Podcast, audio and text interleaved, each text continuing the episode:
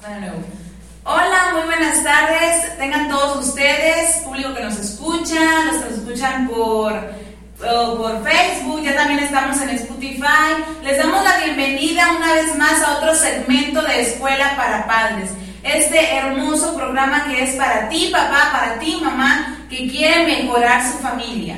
Eh, hoy toca un tema que habla acerca de las relaciones familiares, vamos a hablar acerca de cómo se trabaja en equipo, acerca de qué debemos de hacer para mejorar las, relaciones en la familia, tanto eh, esposos como eh, madre-hijo, padre-hijo. Y empezamos, damos la bienvenida a la pastora, ella va a empezar a, hablar acerca de este tema y no se lo pierdan, pónganse cómodos o si están haciendo la cena o algo, eh, ahí este, pongan el teléfono y suban el volumen, pero no dejen de sintonizarnos. Así es. Estamos en el módulo número 4, como comentaba la maestra. Este módulo se llama Relaciones Familiares. Y hoy vamos a hablar de las relaciones en la familia. Todas las ciencias que participan en la conducta humana reconocen la importancia que tienen las relaciones de la familia para formar la personalidad en el ser humano. ¿Sabías que la personalidad se forma en un 75% antes de los 8 años? ¿Y qué es la personalidad? Bueno, la personalidad son rasgos, cualidades que forman la manera de ser de una persona y la hacen diferente a otra. Hay muchos tipos de personalidades, pero vamos a hablar solamente de las más importantes. Por ejemplo, puede ser una personalidad obsesiva, puede ser una eh, personalidad compulsiva, creativa, extrovertida, introvertida. Entonces, las relaciones en la familia nos van a ayudar a formar esa personalidad en el niño. Recuerda que es antes de los 8 años cuando esa personalidad se forma. Quiero también que tú sepas esta tarde que las relaciones en la familia tienen rasgos únicos, que son íntimas, ¿por qué? Porque solamente es en un grupo de personas, son continuas porque son de todos los días y son complejas. Ahora, ¿cómo se da esa interacción de la relación en las familias? Nosotros la dividimos en tres formas. Una, la no verbal, conocida también como la sensorial o gestal. Esto quiere decir que los niños aprenden viendo nuestras expresiones del rostro o nuestros tonos de voz. Esos, los que tenemos bebés pequeños, eh, se aplica mucho, porque un bebé, por ejemplo, cuando tú vas, a agarrar algo, ¿qué le dices? No, entonces el bebé escucha nuestro tono de voz y la expresión de nuestra cara. Es como él va relacionándose con nosotros. O cuando le hacemos la cara de asombro, ¡wow! ¡Qué bonito! Entonces el bebé va de una u otra forma relacionándose. La número dos es la emocional, que habla del amor, del desamor, de que tú aceptas a los hijos, de que tú los rechazas. Y el número tres tenemos el plano intelectual, que es la expresión verbal de los sentimientos, de los juicios, de los valores. Ahora, ¿cómo influye la interacción familiar en la formación de la personalidad del niño? O sea, ¿cómo va a influir esas relaciones en que el niño desarrolle su personalidad? Bueno, la, un número uno, la seguridad da confianza. Y la confianza, audacia para aprender. Entonces, si tú a tu hijo le das seguridad, eso va a creer en él confianza. Un ejemplo, hay niños que, por ejemplo, ven por primera vez un perrito y, le, y el niño pues no sabe, ¿no? Entonces, para eso va a estar la mamá que le va a decir, ven, vamos a agarrarlo, que no te dé miedo, ven, yo estoy contigo, mira, mira, vamos. Entonces, ¿qué pasa? Que tú le estás dando a tu hijo confianza y eso lo va a ayudar a él para aprender más rápido. para interactuar más. Ajá, porque también existe, o sea, el otro lado de la moneda. La mamá que, no, no lo toques, no lo veas, no corre, no esto, no. No, y también eh, decirle al niño, no, no, no, no, no hagas esto porque va a pasar algo malo, entonces el niño nunca se va a atrever a hacer algo. ¿Por qué? Por el miedo a que todo lo que vaya a hacer o que si vaya a tocar al animal, o sea, le va a hacer algo malo. Eso crea inseguridad en vez. Así es. Por eso, volvemos al principio. Las relaciones familiares van a desarrollar la personalidad en el niño. Por eso hoy en día vemos niños que son muy eh, introvertidos, que no expresan sus sentimientos, o vemos otros que son muy extrovertidos, que andan jugando, gritando, agarrando y tocando, a lo mejor porque tuvieron una mamá que no les ha prohibido tantas cosas, o sea, que ha dejado que él aprenda y experimente, claro, siempre con ciertos límites. Ahora, el niño tiene que tener cubiertas sus necesidades físicas, como lo mencionábamos en el módulo anterior, que es la comida, que es el vestir, que es el poder dormir bien, y debe de moverse en, en ámbito familiar estable y a su vez sentirse querido por sus padres. ¿Qué es un ámbito familiar estable? Un ámbito familiar estable donde no va a haber peleas, donde no va a haber gritos, donde no va a haber discusiones, donde no va a haber violencia. Eso es un ámbito familiar estable. Ahora, ¿qué es sentirse querido por sus padres? Que sus padres, dentro de todo, le presten atención, pasen tiempo de calidad con él o con ella, vean una película, hagan la tarea juntos, se involucre el padre por estar con él. Esto va a llevar al niño a que el niño tenga una autoestimación.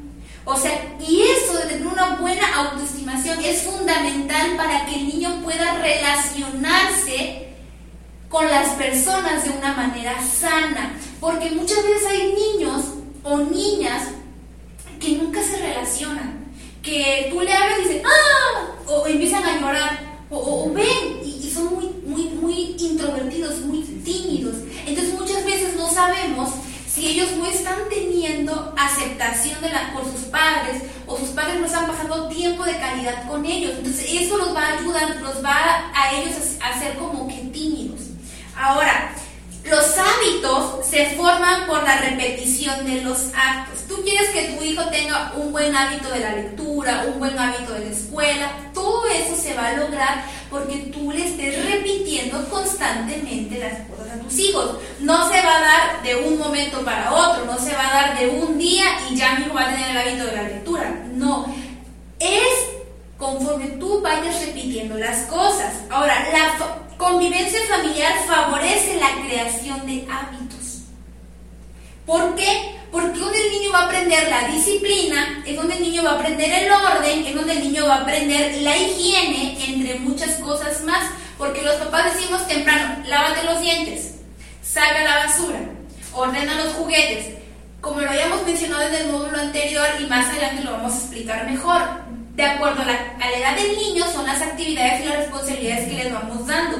Pero ¿por qué nos hacemos tanto hincapié en que la convivencia familiar va, a favorecer a estos hábitos? ¿Por qué? Porque recuerda que es relación familiar, es lo que el niño va a aprender todos los días. Ahora, tú me puedes preguntar, ¿y cuánto queda de estos hábitos adquiridos en la infancia? ¿Cuántos? Déjame decirte todos. Y aquí la Biblia lo dice en Proverbios 22, 6. Instruye al niño en mi camino y cuando fuere viejo no se apartará de él. Entonces aquí este, esta escuela para padres eh, es un módulo educacional donde nos dice que todos los hábitos que tú le enseñes a tu hijo en la niñez van a durar cuando él sea adulto. Y también lo venimos a comprobar con la palabra de Dios, porque la palabra del Señor nos enseña eh, que cuando tú lo instruyes de pequeño, cuando sea viejo no se va a perder ni se va a apartar del camino. Entonces, todos los hábitos que tú le enseñes a tu hijo, recuerda que los padres eh, enseñamos hábitos muchas veces sin necesidad de hablar, sin que el niño nos vea a nosotros que realmente nos lavamos los dientes, que levantamos el plato y luego a eso le vas a sumar lo que tú como mamá le vayas diciendo, lo que le vayas repitiendo todos los días. Ahora, hay diversas formas en las que pueden interacción, interaccionar la familia, por ejemplo, las relaciones matrimoniales. Los esposos deben de entenderse, deben de comprenderse, deben de amarse para que los hijos vayan creciendo viendo que papá y mamá se aman. Entonces muchas veces le decimos a los hijos, respeta a tu papá o respeta a tu mamá, pero ¿cómo queremos que nuestros hijos respeten a nuestros cónyuges si nosotros no lo hacemos? Si yo le grito a mi esposo delante de mis hijas, o si mi esposo delante de mis hijas ni siquiera me ayuda. Entonces, o sea, no, debemos empezar los matrimonios a relacionarnos bien para que nuestros hijos vean cómo eh, es una sana relación en el matrimonio. Entonces tú me puedes decir este día, pero ¿qué pasa si mi matrimonio no es estable y tengo problemas familiares? Bueno, yo te aconsejaría uno que busques de Dios. Nosotros hemos comprobado que el, buscar de Dios restaura matrimonios. Dos, busca ayuda. Recuerda que no podemos solos, siempre tenemos que buscar ayuda. Busca ayuda por medio de un psicólogo, busca ayuda por medio de pastores de la iglesia, busca ayuda por medio de consejeros para que tú puedas tener un buen matrimonio. Ahora, las relaciones también entre padres e hijos. Los, los padres debemos de amar a nuestros hijos, debemos de quererlos, debemos de ayudarlos, no debemos de decirles cosas negativas, hablarles palabras de maldición, no sirves, no esto, como lo que veníamos hablando en los módulos pasados. Ahora, nota algo muy importante esta tarde. Dice, el rechazo que nuestros hijos perciben bloquea su desarrollo. ¿Sabes por qué? No porque haya sido un hijo no deseado, sino porque es un hijo no aceptado. Entonces tú quieres que tu hijo se desarrolle bien en la escuela, bien con tus amigos, tienes que empezar a amarlo, a aceptarlo. Cuando no se acepta a un hijo, se crea un ambiente tenso en el niño. Y también, y también nosotros como mamás sufrimos de ese ambiente tenso. ¿Por qué? Porque empiezan a haber ansiedades, empiezan a haber angustias, empiezan a haber temores, empiezan a haber desconfianza, empiezan a haber sentimientos de culpa de nosotras como madres, como, pues que ya me desquité con él y qué culpa tenía, o, ya lo dañé y él qué culpa tenía, él era, él era, es un solo niño, un, un ser indefenso, ¿no? Entonces, debemos empezar a aceptar a nuestros hijos. Yo tengo una, como una gráfica que te voy a mostrar, eh, donde la aceptación, ¿qué, ¿qué se deriva de la aceptación? Se deriva el rechazo y la sobreprotección. Eso es cuando no aceptamos a los hijos. Entonces, ¿qué pasa cuando nosotros rechazamos a los hijos? ¿Cómo das cuenta que tú estás rechazando a tu hijo? Porque eres un padre o una madre autoritaria. Son padres crueles. O sea, que el hijo no me moleste. Y eso a mí me duele mucho porque yo lo he visto que están las mamás en el celular. Llega el niño, mamá, tengo hambre, mamá, tengo frío. ¿Y qué dice la mamá? Hace para allá, espérate, ahorita no. O sea, ella está más... O, o, o bajemos la idea. La mamá que trabaja, que está apurada trabajando, y llega el hijo, mamá, esto, hazte para allá, no me molestes, ahorita no puedo, porque ahorita estoy trabajando, déjame en paz. Entonces, Tú ahí estás rechazando. De esa manera tú lo estás rechazando. Ahora, ¿qué, ¿de qué otra manera te das cuenta que lo rechazas? Cuando eres un padre indulgente. ¿Qué quiere decir esto? Que es un padre indiferente. No me importa. Si mi hijo adolescente tiene problemas eh, en la escuela, que se las arregle como él pueda. Si mi hijo, a la noche, a la llegue, no importa. Exacto, muy, muy buena aportación maestra que llegue a la hora que quiera. Total, yo me acuesto a dormir y que haga lo que quiera porque ya estoy cansada de que este niño no cambie. Entonces ahí vas siendo rechazando a tus hijos. Ahora, algo que también la crianza de los hijos debe ser una balanza, que no podemos ser ni muy alta ni muy baja. Debe de haber un equilibrio. ¿Por qué? Porque también, ¿cómo te das cuenta que, que no aceptas a tus hijos cuando los sobreproteges? Y aquí vamos eh, del otro lado de la moneda, como decimos. Son padres perfeccionistas, que el hijo debe de amoldarse a lo que él dice. Que el hijo debe andar bien vestidito, estudiar lo que ellos dicen, estudiar lo que ellos dicen y sacar puro 9 y 10. A esta casa no me vengas con un 8 o con un 7 porque va a haber un castigo. ¿eh? O debes de hablar de tal manera y debes de portarte de tal manera. O sea, y llega a ser tanto el perfeccionalismo de los hijos que los hijos terminan aburriéndose, terminan eh, eh, escapando de, esa familia. Ahora puede ser el hijo, y eso, ahora este punto donde, donde también tú inconscientemente no aceptas a tu hijo es el padre narcisista. Y yo creo que hoy en día es, esta sociedad está en ese, en ese plano. ¿Por qué crees que pones a tu hijo sobre un pedestal? El famoso niño rey. Todo le doy, todo le compro, no lo regaño, no lo castigo, no le grito, le compro la mejor ropa, le compro los mejores zapatos. Eh, el niño está en un pedestal. O sea, el niño Pastora, eso yo creo, perdona que eso yo creo que se debe a que queremos a veces este premiar ese, ese tiempo que no le damos, premiárselos con pues con regalos y no queremos que nadie nos toque. O sea que mi hijo es eh, mi hijo es el, el rey de la casa si llega una tía y le contestó mal, ay no, no es que el niño llegaste y el niño andaba de malas, por eso te respondió mal, hermana. Pero él no es así, justificamos los errores. Justificamos y eso, inconscientemente, tú como padre no aceptas a tu hijo, lo estás rechazando, psicológicamente hablando. Entonces, ¿por qué? Porque no lo dejas, no lo dejas al niño eh, entrar en, en disciplina sino que lo sobreproteges. Y debes analizar para adentro qué estás haciendo hasta el día de hoy, en qué, pues bueno, estoy protegiendo a mi hijo, debes irte autoanalizando para ir cambiando. Las relaciones entre los hermanos. Como padres debemos de ser personas bien sensibles, no debemos de comparar a nuestros hijos. Es que tu hermano es mejor que tú, tu hermano lo hace mejor que tú, no debemos de hacerlo. No debemos cuando haya conflictos entre los hermanos, no debemos de darle la preferencia a uno y al otro hacerlo menos. Debemos de ser bien equilibrados y, no decirle, no darle favoritismo a ninguna de las dos partes. Debemos encontrar el equilibrio y buscar la manera de que ambos hermanos eh, estén en el mismo nivel. Si tú te diste cuenta que el hermano mayor tuvo la culpa, tú en ese momento tratas de que la balanza quede igual, pero aparte, sin que nadie lo vea, sin que el hermano lo vea, tú le llamas y le dices, oye, ¿sabes qué? Hiciste mal. Porque tú gritaste, porque tú pegaste, y eso no es correcto, porque tú eres el hermano mayor, tú debes de mal. Pero no debes de exponerlo delante del otro hermano, porque recuerda que no es sano ni para nosotros los adultos que nos expongan delante de las personas.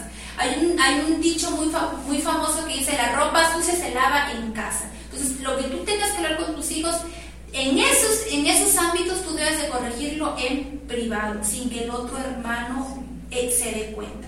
Entonces, y debes de, también tratar de ser, si a uno le compra una cosa, se lo compra al otro. O sea, debes de tratar de ser siempre igual, o sea, claro, de nota. Eso se da mucho, por ejemplo, si tú le dices al, mayor, no, es que tú debes de dejarle ese juguete a tu hermano porque él es el más chiquito, y sea así, tú ya jugaste con él, mira, él es el más chiquito, y, o sea, se lo dices enfrente del niño menor y el niño menor dice, ah, pues a mí me tienen que dar todo. Y a mí mi hermano me tiene que dar todo porque yo soy el más chiquito. Entonces le creas ese pensamiento al niño o esa idea, entonces el mayor se siente desplazado por el chiquito y el chiquito se siente pues con la valentía de hacer lo que quiere. Exacto, no debes ser así, entonces debes de, pedirle mucho a Dios que te ayude, te dé la sabiduría para que tú puedas si tienes dos hijos o más, puedas ser una madre equilibrada, o sea, puedas ser una madre, em, ¿cómo se dice? Em, no, no, recuerdo la palabra, pero que no debes darle preferencia a ninguno, debes de tratar de tratarlos a lo mismo por igual. Yo recuerdo que mi mamá siempre, mis papás a nosotras siempre nos compraban, si mi mamá compraba una cámara, era una cámara para Naru y otra cámara para Rosy. O sea, siempre mis padres trataron de que ambas tuviéramos cada una lo suyo. Y si no había, pues no se compraba nada hasta que hubiera. Entonces debes de ir viendo eso entre los hijos para que los hijos crezcan sanamente, se amen entre hermanos y no haya desde pequeños discordias, envidias, avaricias y egoísmo. Ahora hablando acerca de la organización familiar, decimos que cada familia es diferente. Y claro, porque existen tres tipos de familia. La familia se puede clasificar por su tamaño o por sus costumbres. Es decir, hay familias donde solo es padres e hijos, eh, papá, mamá, hermanos. Y hay familias donde son amplias, o sea, son los padres, en una misma casa conviven padres, conviven hijos, abuelos y a lo mejor hasta tíos o tías. O sea, viven todos tres familias en, un solo, en una sola casa amplia. Entonces, cada familia tiene que, tener su organización. Obviamente la organización de cada familia va a depender mucho de esto que les mencionaba, del tamaño. Igual la familia, pues la familia de un ámbito rural, a un ámbito urbano va a ser muy diferente debido a que las costumbres también son diferentes.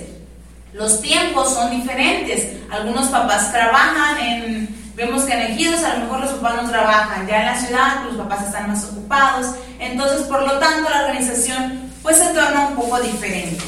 Hablando de las relaciones familiares, la familia está para ayudarse. La organización es un medio, no un fin. Para que la familia esté unida, cada miembro debe de pensar y actuar en consecuencia del bien de toda la familia. Para que haya una buena organización, nosotros debemos enseñar a los hijos y nosotros mismos debemos de, pensar y, y, este, cada vez que hagamos algo tenemos que pensar en el bien de la familia. Bajemos un poquito la idea. Por ejemplo, si tienes una hija de dos años, un año y medio, tienes otra hija que está aprendiendo a tocar el violín, entonces, tu hija que está aprendiendo a tocar el violín, por así decirlo, tiene que, quiere ensayar a las 4 de la tarde. Pero a las 4 de la tarde es la hora en la que tu otra hija toma la siesta. Entonces, esta hija debe de tener en cuenta que a las 4 de la tarde no puede ensayar. Tiene que buscar otro horario de ensayo donde no, donde no se perjudique el sueño de su hermana. O sea, tenemos que buscar opciones pensando siempre en el bienestar de mi familia. Por ejemplo, si yo sé que mi hija tiene un compromiso, tiene su, este, su clase de danza, qué sé yo, o clase de fútbol, el niño, a las 6 de la tarde y mis amigas quieren ir a las 6 de la tarde a tomar un café, tengo que buscar la manera o de que papá los acompañe y yo me voy con las amigas, o si papá no puede y yo soy la única que puede ir, pues entonces cuadro con mis amigas otra hora donde no interrumpa las actividades con los hijos. Respetar los tiempos. Igual, eso se da mucho cuando los hijos son de diferentes edades. Eh, no puedo poner música a las 6 de la mañana ni a las 12 porque papá y mamá están dormidos. Eso debemos enseñarlos. A veces esto va a sonar cruel, pero en la familia, para modo de que haya unidad, de que nos podamos organizar bien, a veces hay que sacrificar nuestros intereses personales. Y tú dices, ah, pero eso suena fuerte. Así es. A veces debemos de sacrificar nuestro tiempo de sueño, el tiempo de juego de uno o dos integrantes de la familia por el bien de otros, porque de eso se trata la familia. Ahora, ah, en la familia, para modo de organizarnos, debe de haber igualdad. ¿Qué hablo cuando digo de organizarnos? En la familia debe de haber organización, por ejemplo, de lunes a viernes se trabaja, se estudia, se hace tareas y el sábado lo tomamos como el día que es para hacer limpieza. Y cada miembro de la familia va a tener algo que hacer de acuerdo a su edad. Obviamente, no voy a poner a la niña de 4 años a lavar los trastes. No, a lo mejor la voy a poner a que recoja los juguetes, a que me ayude a doblar la ropa, cosas que a su edad ella puede hacer. Para que haya una buena organización en la familia, porque es necesario que todos los miembros de la familia entiendan y comprendan que el trabajo de casa, si se, si se estableció un día, es para que todos trabajen. Si, cae la casualidad de que a papá le toque trabajar el sábado, pues mamá e hijos trabajan mientras papá trabaja en el negocio o en otras cosas. Mamá e hijos trabajan en la casa. Cada actividad de acuerdo a su edad. En igualdad, ¿qué quiero decir en igualdad? A veces pasa mucho esto. Pastora, usted no me dejará mentir o haber escuchado habrá visto en alguna familia. Ah, pero Juan, que no lave los trastes. No, no, no, no. A Juan no me le pongas eso de los trastes porque eso es de niña. Y Juan, tú mejor vete a escuchar música, hijo. Las mujeres vamos a limpiar la casa porque las mujeres somos las que tenemos que limpiar la casa. Las mujeres hacemos la comida, las mujeres. Entonces creas a un hijo machista. Creas a un hijo machista y créeme que en algún momento tu nuera te lo va a reprochar. que hayas, ajá, que hayas creado un hijo machista. No, debe haber igualdad. Si las niñas trabajan, los niños también trabajan y por igual. Y no pasa nada. Y disculpe que la interrumpa, maestra, rápidamente. Ese tema es bien importante. Eh, vivimos en una sociedad muy, muy machista, donde la mujer eh, se, eh, se, ve bien que lave los trastes y que haga todo lo de la casa, pero el hombre ya se ve mal, se ríen porque tiende la sociedad en que vivimos a decirle que es una persona homosexual por el simple hecho de hacer las actividades de casa y eso depende de uno como tienes hijos varones, educa a tus hijos desde pequeños a que laven trastes, a que barran, a que recojan la basura, a que hagan sus camas a que laven su ropa. Eso no lo va a hacer homosexuales. Al contrario, estás criando un hijo íntegro, un gran ser humano, que va a ayudar a su esposa cuando tenga bebés y no pueda ella hacer todo eso, o va a ayudarte a ti cuando tú llegues a la vejez. Tú tienes que ir rompiendo esas estructuras de tu mente, o sea, y ver, como lo comenta la maestra, a todos por igual. Por favor, mamá, las, los machistas no nacen, los hacemos las madres. Entonces, ojo, no tiene nada de malo que lo haga y no por hacerlo se va a volver niña. Rompe esa estructura de tu mente, rómpela. Como decía la pastora, mencionaba una palabra, equilibrio. Ni machistas ni feministas. Porque también a veces hay, hay mujeres que no, no, hija, y tú no te vas a dejar del hombre. Y el hombre, o sea, le empiezas desde pequeña a meter, y tú no haces nada. Y el hombre que te quiera a ti te va a tratar como reina, te va a poner sirvienta, te va a dar para las compras. No, mamás, equilibrio. Ahora, como mencionabas hace un momento, cada responsabilidad de acuerdo a la edad. Mamá, si tú tienes una hija de 3, 4 años, si tienes un hijo de 10 años, no es responsabilidad de tu hijo cuidar al hijo menor. Error. No es su responsabilidad. Hemos visto muchos casos donde el niño de 10 de 12 años le toca cuidar al hermanito. No, mamá, es tu responsabilidad. Te puedo ayudar un momento en lo que tú cocinas o haces algo a echarle un ojito a su hermanito, pero no es su responsabilidad. Ándale, ponte a jugar con el niño. Ándale, cuídame, lo voy acá. Ándale por acá. O sea, el niño ya, ya lo agarraron de niñero. No, mamás, no. Error. Porque haces, le das a tu hijo responsabilidades que no son de su edad. Él quiere jugar, es un niño también, de diferente edad, pero también quiere jugar. Ahora, yo decía, las familias escogen un día para hacer limpieza. Cada familia puede escoger el día que ustedes quieran, pueden organizarse de la manera que ustedes quieran, que sabes qué, a ti te va a tocar de lunes, miércoles y viernes los trastes en la cena. No, pues a ti te va a tocar este, levantar los juguetes o te va a tocar este, lavar tus calcetines. Cada familia se organiza como mejor, mejor le parezca. En la organización familiar también entra lo que es la cultura familiar. Y un ejemplo de eso es que además de organizarnos para trabajar en la familia, también debe de haber organización para tener una cultura familiar. Y un ejemplo de cultura familiar es la lectura. Otra podría ser el deporte. Yo ahí metería también el deporte.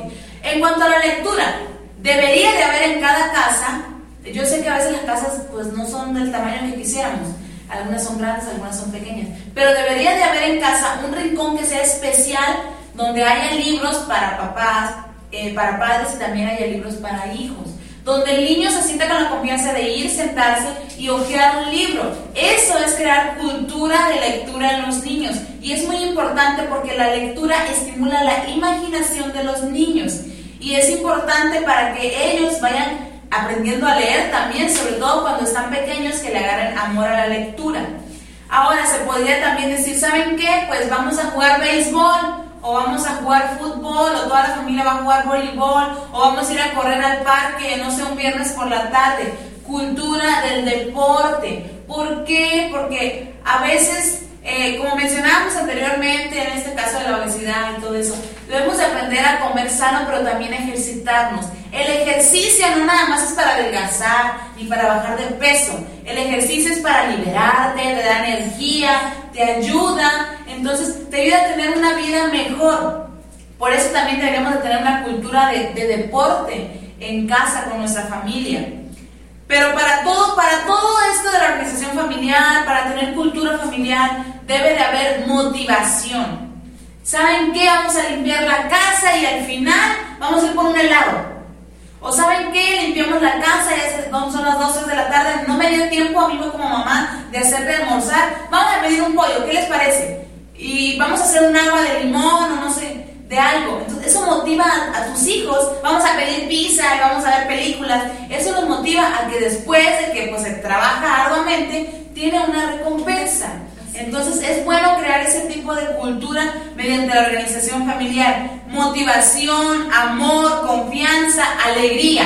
Eso siempre debe de haber. Nunca le digas al niño, ay, es que mira, ya va, quítate, no, eh, quítate, ya, ya no supiste hacer las cosas. Mejor quítate, mejor no ayudes. Más ayuda que no estorba. Mejor quítate. No. Todos los hijos, cuando empiezas tú con la organización familiar, cuando empiezas tú a, dar lista de deberes, tienes que estar consciente de que se va a equivocar, que no va, no va a hacer las cosas como tú. Es que yo pongo, yo primero lavo los vasos, luego los tenedores, y mi hija quiere lavar primero los platos y luego los vasos. Pues como les decía, en la organización familiar siempre tiene que haber motivación, amor, confianza, alegría y lealtad. Todo esto tiene que ir. No le puedes decir a tu hijo que no puede hacer las cosas. Papá, mamá, todos los hijos van a hacer las cosas de manera diferente. Juan no va a lavar los trastes como Brenda. Paco no va a barrer como María. Cada uno tiene la forma de, de trabajar diferente y debemos de respetar. Una forma de organización también es dando elogios. ¿Qué puedo ayudar para que mi hijo mejore en alguna actividad, ya sea escolar o en alguna actividad en casa? Debo de crear en él confianza para que sepa que si se equivoca, no pasa nada. Si se equivoca, se equivocó, se lo vuelve a hacer, no pasa nada. Los elogios forman parte de la organización y de la educación familiar. Oye, mira, quedó bien lavado el carro, hijo. Muy bien, las llantas se quedaron brillantes. Ah, no, te quedó horrible el espejo, ¿eh? No, de verdad no sirves tú para ni para lavar un carro, sirves. Luego a veces escuchamos cosas tan crueles que créanme que son palabras que para ti serán insignificantes, pero en la vida de un niño se quedan se quedan para siempre, se quedan para siempre porque se lo dijo papá o se lo dijo mamá. Entonces ten mucho cuidado en, herir a tus hijos de esa manera. Tienes que escuchar a tus hijos.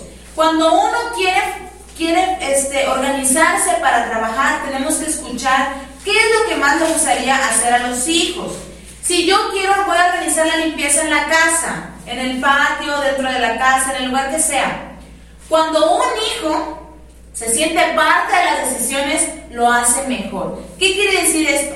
Si tú vas a hablar con tus hijos y vas a, vas a hablar, porque primero se tiene que hablar ah, en la cena, oiga, ¿saben qué hijos? Que eh, tu papá y yo hemos estado hablando y vamos a establecer el día sábado como el día de limpieza general. Eh, las actividades a realizar son lavar trastes, lavar la ropa, tender, barrer, trapear, sacudir. Este, ¿Qué les parece si lo sorteamos? ¿O quieren escoger? Si se puede dar, si, si, si quieren escoger y no hay conflicto, pues escoge cada quien en lo que me quiera ayudar. Si no, mejor lo sorteamos. ¿Qué les parece? Ahí estás haciendo a tus hijos parte de las decisiones. Y cuando un hijo se siente parte de las decisiones que mamá y papá están tomando, obviamente va a hacer el trabajo mejor. Así es. No, porque no se lo impusiste le diste, le diste opciones, lo tomaste en cuenta. Y eso para un hijo, que tú tomes en cuenta a tu hijo, es algo que a él, wow, le, ayuda bastante. Entonces, si tú no, no te estás organizando en tu familia, hazlo, hazlo. Hazlo, ¿por qué? Porque es necesario que enseñemos a los hijos a trabajar, porque hay tanta delincuencia, porque hay tantas, tantos adolescentes, niños de 10, 11 años quieren estar con el crimen organizado. ¿Por qué? Porque no se les enseñó a trabajar, porque les gusta el dinero fácil. Les gusta el dinero fácil, no quieren trabajar, no quieren esforzarse. ¿Por qué mi hija a los 15 años salió embarazada? ¿Por qué mi, mi hija ya se quiere casar a los 15, a los 14, a los 13? ¿Por qué? Porque no quiere trabajar, porque el estudio le cuesta trabajo, le cuesta tiempo y no quiere trabajar, prefiere irse con una persona mayor que mejor la mantenga y a veces se, va con uno de su misma edad, creyendo que le va a dar la vida de reina y sale peor, porque como quiera tiene que trabajar.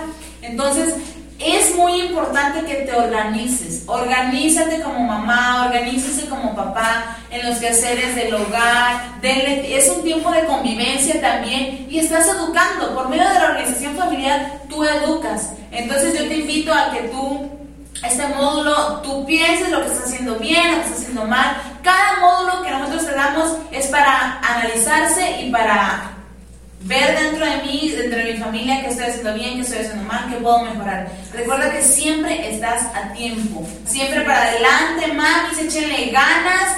Eh, la familia, ser madre, ser padre, es algo, no es algo fácil, pero si lo haces con amor, todo se puede hacer. Así es. Entonces no olviden también fomentar buenas relaciones dentro de casa y puedan llevarse bien los unos con los otros. ¿eh? Esperemos que este módulo de las relaciones en la familia les haya servido y les haya dado luz. Las esperamos en el próximo módulo. Bye. Bendiciones.